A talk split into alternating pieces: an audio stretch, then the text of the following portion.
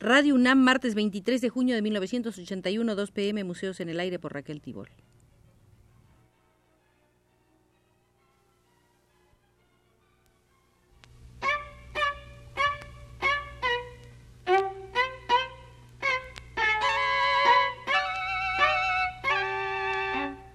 Museos en el Aire.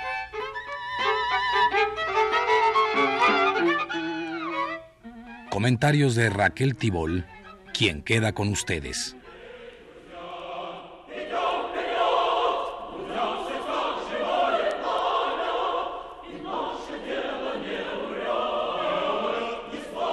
Hay en la ciudad de San José, en Costa Rica, un museo dedicado a piezas precolombinas ejecutadas en jade.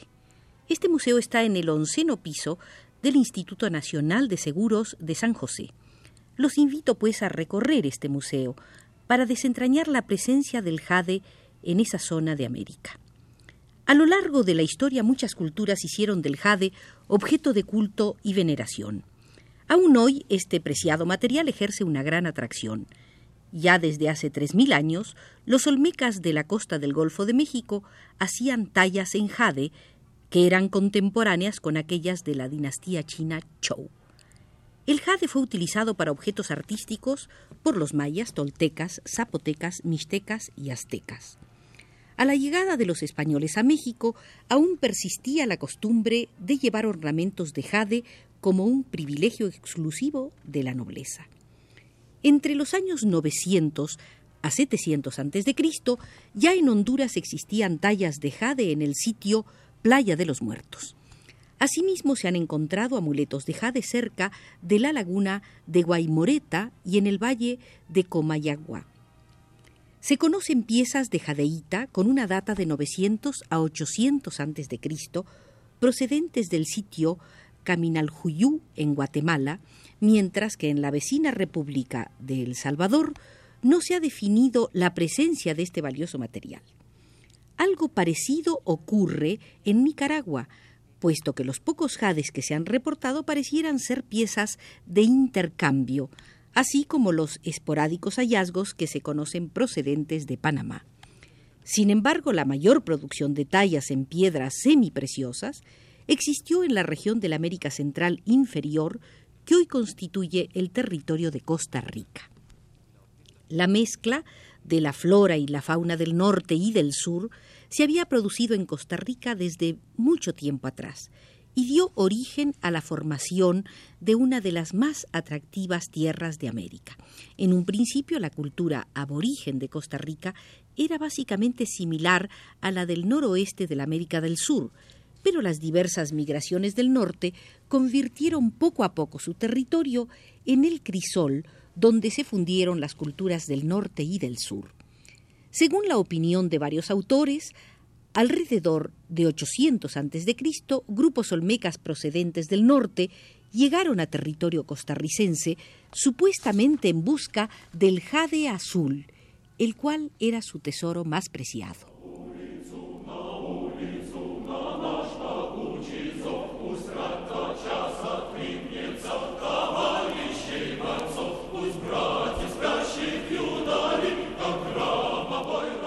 Este jade azul es un diópsido jadeíta que se presenta en numerosas tallas del jade precolombino costarricense. Tal circunstancia fue lo que probablemente indujo a la conjetura de que el origen de este jade fuera propio de nuestro país e hizo suponer que existía una relación comercial entre ambas culturas, la olmeca y la costarricense. Sin embargo, hasta la fecha las fuentes del jade azul no se han podido localizar en Costa Rica. Es interesante observar cómo la expansión olmeca representa una ruta a lo largo de la costa del Pacífico sin casi ninguna desviación hacia las tierras mayas. La única incursión fuera de esa ruta se dio en el territorio de Guerrero, aquí en México, en donde se han encontrado jades de formas similares a los costarricenses. Hoy en día, el único depósito de jade americano que se conoce es el de Manzanal en el valle de Motagua en Guatemala, que es un tipo de piedra verde de una tonalidad idéntica a la de algunos jades de Costa Rica. Más o menos 400 años antes de Cristo, es decir, durante los últimos siglos antes de la era cristiana y poco antes de que se produjera el derrumbe de la cultura olmeca, se suscitó un movimiento de migraciones del norte, de las cuales algunas eventualmente llegaron a Costa Rica. Podría ser que éstas estuvieran otra vez dirigidas a encontrar las fuentes del jade azul. Dichos grupos, al parecer, retenían aún buena parte de la cultura olmeca, la cual durante su apogeo logró extender su radio de acción a un área muy amplia. Estas gentes parecían haber sido mercaderes, artesanos o miembros de expediciones de misioneros con ideas bien arraigadas de la religión olmeca. Es muy posible que fueran los responsables de la introducción del arte lapidario en Costa Rica. Son muy pocas las fechas exactas que se tienen de los jades aparecidos en Costa Rica. Una prueba de radiocarbono 14 que se hizo para una pieza de jade con corte de cordel, una técnica olmeca, procedente de la vertiente atlántica, reportó la fecha 144 después de Cristo. Una excavación hecha por parte del Museo Nacional de Costa Rica en la meseta central mostró la presencia de un jade olmeca en contexto con cerámicas del período tardío, 1400 después de Cristo, y con otras del período bicromo en zonas entre 300 antes de Cristo a 300 después de Cristo. La cerámica de este período se asemeja bastante a la losa ecuatoriana conocida como engoroy o chorrera, la cual data, según pruebas de radiocarbono, de mil años antes de Cristo a 300 antes de Cristo.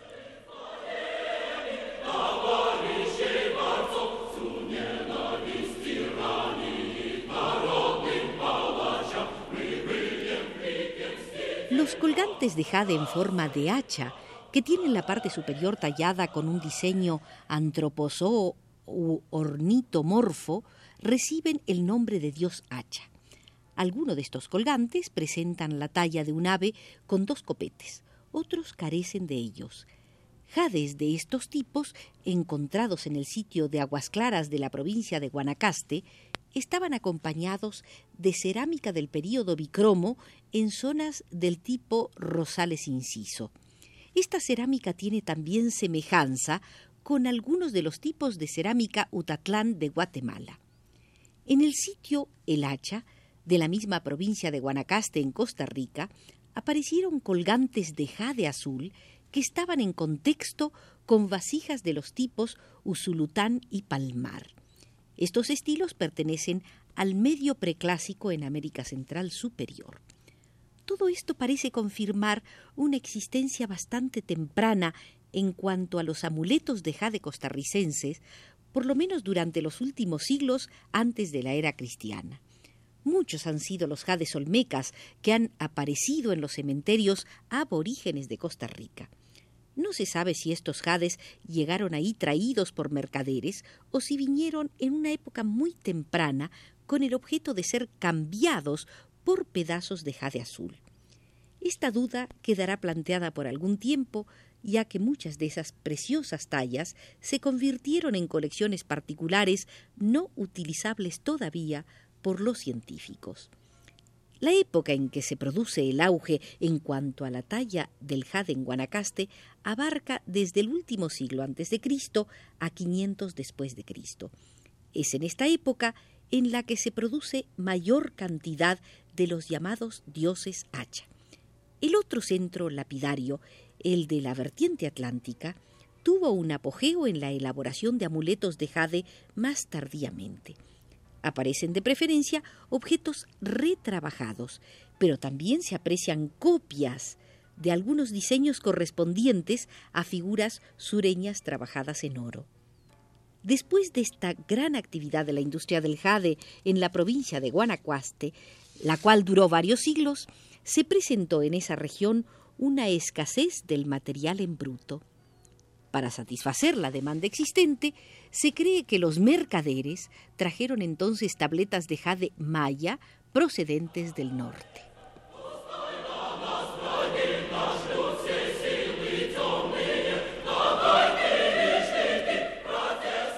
Mayoría de las tabletas o placas apareció en contexto de cerámicas de Guanacaste asignadas a un periodo aproximado a los 500 años después de Cristo.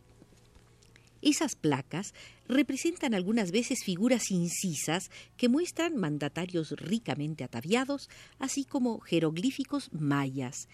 Estas tabletas fueron cortadas a lo largo con el fin de obtener dos y a veces hasta cuatro o más pedazos de la misma. Los diseños incisos que habían quedado generalmente se borraban para aplicar sus propias imágenes de culto. A veces se agregaban dos nuevas perforaciones con el fin de usarlas como colgantes alados. Fueron los olmecas los primeros en dividir las tabletas de jade a lo largo, rasgo que fue adoptado por los lapidarios de la zona que hoy es Costa Rica. Los colgantes así divididos reciben localmente el nombre de herencias. Es posible que durante la escasez del jade los lapidarios de Costa Rica hicieron un uso más frecuente de esa técnica. Es también por la misma época cuando se procede a emplear en Guanacaste materiales de inferior calidad, tales como calcedonias, pizarra verde, esteatitas y otros. Alrededor del 800 después de Cristo termina el período medio A asignado a la zona de la vertiente atlántica.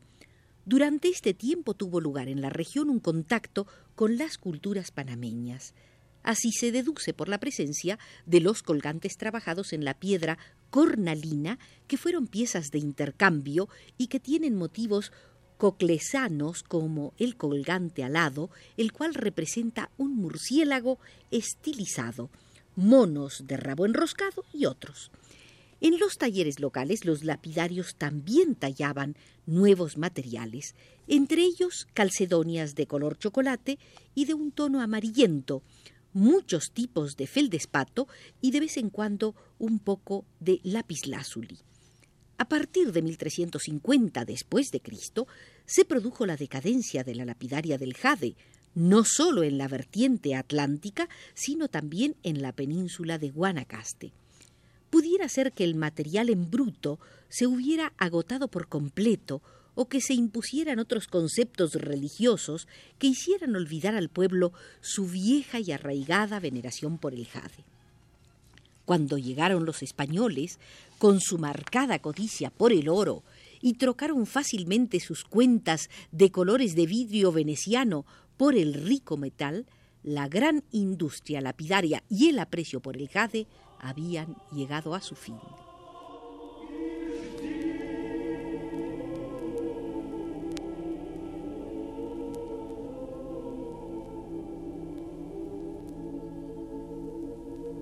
Los objetos de jade muestran en Guanacaste marcada influencia del arte olmeca. Muchas son las similitudes que existen entre las tallas de ambas culturas. El dios hacha costarricense parece haber sido una inspiración derivada de las hachas votivas de los olmecas. Ambos objetos tienen en su parte superior una cara con facciones humanas o felinas, con las manos puestas generalmente encima de la región abdominal y con pies y piernas rara vez indicados. Muchos de estos colgantes localmente llamados dios hacha muestran un tocado constituido por dos figuras de animales las cuales suelen ser felinos o reptiles puestos en yuxtaposición formando una hendidura en el centro. Este rasgo se podría relacionar con la abertura que generalmente presentan las figuras olmecas en la cabeza y en su tocado. En las cabezas de figuras humanas de ambas culturas existen las mismas características. Ojos con párpados hinchados y cavidades producidas por pequeños hoyos hechos por medio de taladro, los cuales por lo general marcan la comisura de los labios. La nariz es ancha y triangular en la mayoría de los dioses hacha locales de Costa Rica.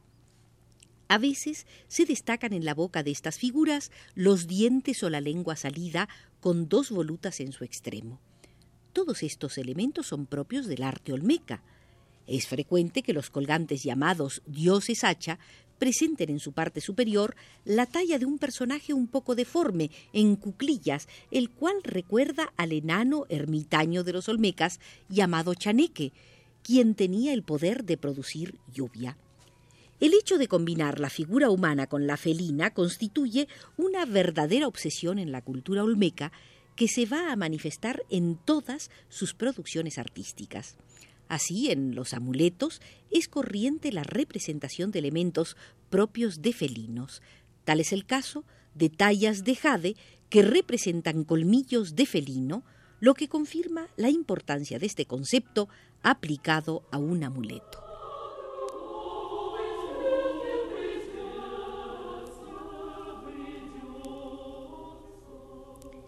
Por indicación de Pedro Bermúdez desde los controles, nos retiramos del Museo del Jade en San José de Costa Rica para regresar a sus preciosas salas el próximo martes.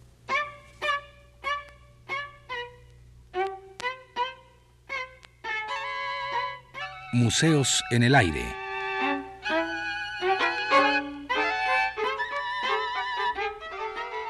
Comentarios de Raquel Tibol.